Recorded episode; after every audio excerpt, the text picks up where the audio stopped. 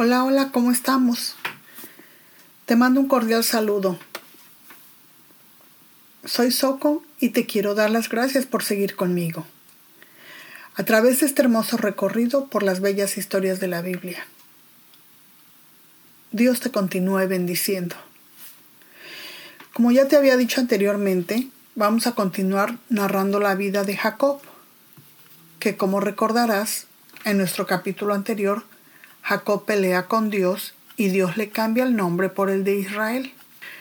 Nos quedamos en que él por fin llega a la ciudad donde se ha de instalar con su familia y ahí sus hijos crecen. Ya son unos adolescentes. Dina, la única hija de Jacob, pues ya es toda una señorita, ¿verdad? Muy guapetona, muy coqueta. Así que un día Dina decide salir a visitar a unas amigas que tenía ahí en la región. Ya ella toda una señorita, muy linda y toda la cosa, pues anda sola caminando. Cuando de pronto llama la atención de un joven de la región. Su nombre es Siquem. Este muchacho es el hijo del príncipe de aquellas tierras. Y entonces, ¿qué creen? Pues que al verla él y pues sintiéndose, ya saben, pues el hijo de papá, el hijo de un príncipe, y normalmente pues estos muchachos que son hijos de gente poderosa pues se creen que tienen inmunidad por ser hijos de quien son. Entonces pues se le hace muy fácil tomarla, se acuesta con ella y pues abusa de ella. ¿Y qué creen que pasa? A ver qué creen que pasa. No, eso no. eso no. Ella no queda embarazada. Resulta que pues el chamaco calenturiento no contaba con que su corazoncito iba a quedar prendado de aquella belleza y pues se enamora de, de la chiquilla, se vuelve loquito de amor por ella. Entonces, ya saben, pues Pasan los días, el muchacho enamorado, ahora sí como dice la canción, flaco, ojeroso, cansado y sin ilusiones, pues decide hablar con su papá. Y le dice que por favor lo ayude para lograr que esa muchacha se case con él. Van el papá y el hijo a donde está Jacob lo encuentran solo. Los hijos de Jacob no andaban por ahí. Y entonces le cuentan lo que pasó. Entonces le, están platicando, ¿verdad?, lo sucedido. Y en eso estaban cuando llegan los hijos de Jacob. Se enteran de lo que están hablando estas personas se enteran de lo, de lo que el muchacho había hecho con su hermana y pues imagínense cómo se pusieron, o sea, era la única hermanita y la cuidaban y todo. Y pues se, enfurecen los, los hermanos. Entonces el papá del muchacho, ¿verdad? Les dice, pero oigan, pues entiendan, él es un muchacho y realmente está enamorado de la muchacha, por favor permítanle que se case con ella.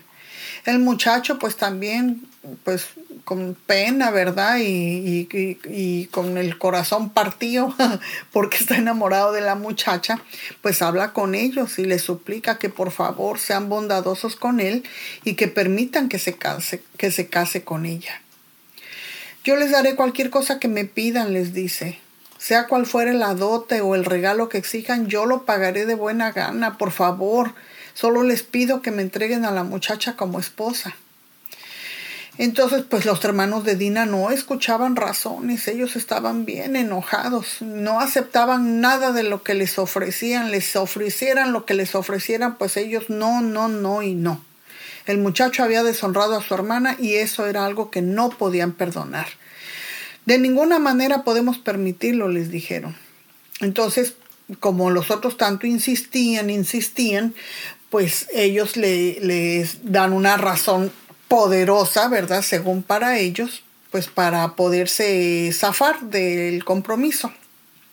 Y entonces le dicen, el muchacho, o sea, nosotros sabemos que todos los israelitas, ¿verdad? Todos los descendientes de Abraham, de Isaac y Jacob, tienen que ser circuncidados. Todo bebé a los siete días de que nace lo circuncidan. Esa es una ley que tienen los judíos hasta la fecha. Entonces, ellos le dicen que el muchacho no es un hombre que haya sido circuncidado. Y para ellos, el, el que una mujer se casara con un no, que no era circuncidado, pues era, era un pecado, ¿no? Para ellos era una vergüenza que su hermana se casara con un hombre incircunciso. Pero como los otros seguían ahí, este, pues suplicando, ¿verdad? Ellos le dicen, bueno, pues hay una solución, les dicen. Si todos los varones entre ustedes se circuncidan, como lo hicimos nosotros, entonces les entregaremos a nuestras mujeres. Viviremos, entre ustedes y seremos un solo pueblo. Pero si no aceptan circuncidarse, pues tomaremos a nuestra hermana y nos marchamos. Pues entonces el muchacho y su padre pues no, no vieron ningún, ningún problema con eso. Dijeron, bueno, pues vamos a darle pues. Inmediatamente aceptaron la propuesta. Siquén no demoró en cumplir con el requisito porque deseaba con, con desesperación a la hija de Jacob. Entonces, habiendo estado de acuerdo, pues se llega a cabo el proceso y todos los varones de la ciudad son circuncidados.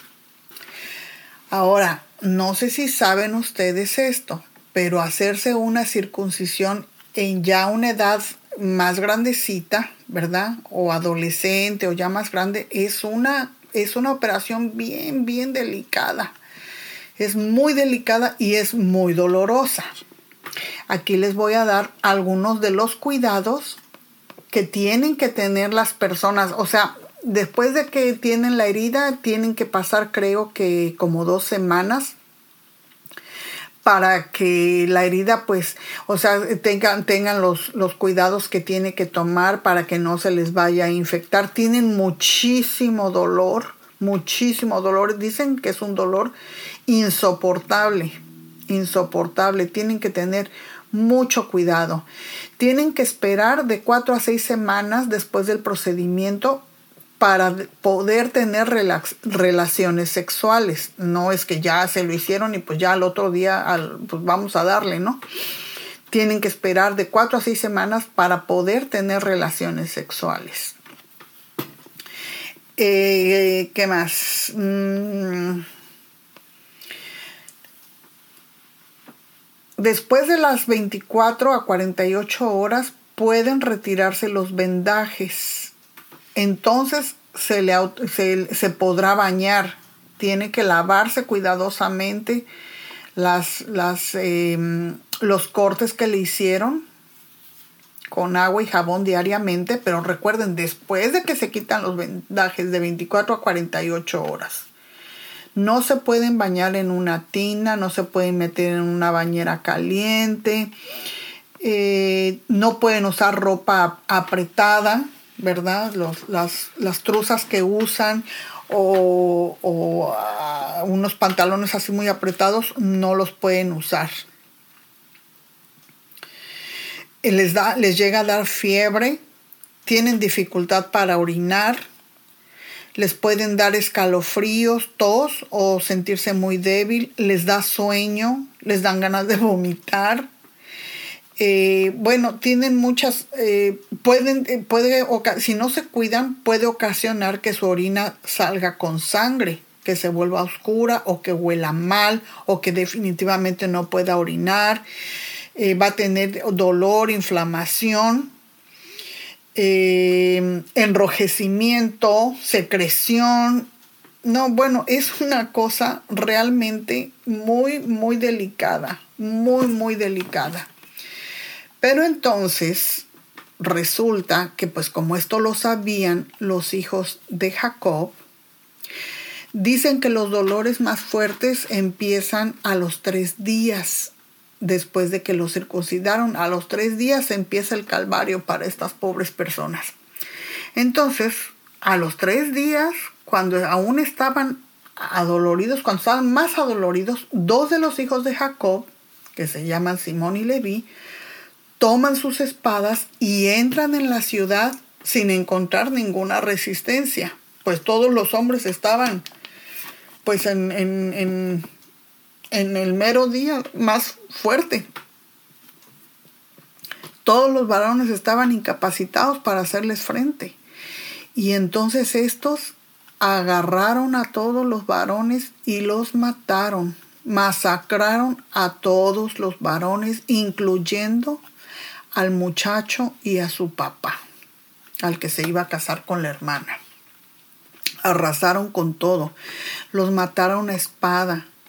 Y entonces ya después que los mataron, buscaron a la hermana, ya una vez que la encontraron, la sacaron de la casa del muchacho y regresaron a su campamento. Cuando aún estaban en ese lugar, llegan los otros hijos de Jacob y pues encuentran esa, esa, este, esa escena, ese panorama terrorífico, una masacre bárbara.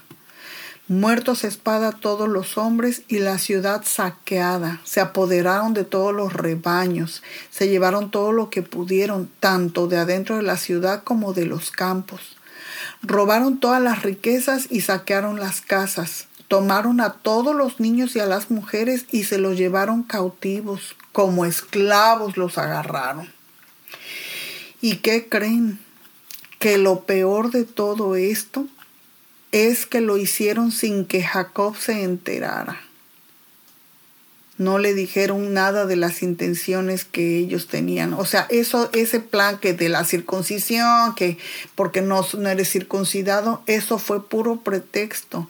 Eso lo hicieron porque ellos ya sabían que al tercer día los iban a agarrar eh, debilitados, los iban a agarrar, este, pues, sin, sin, sin ningún problema iban a, a poder acabar con ellos.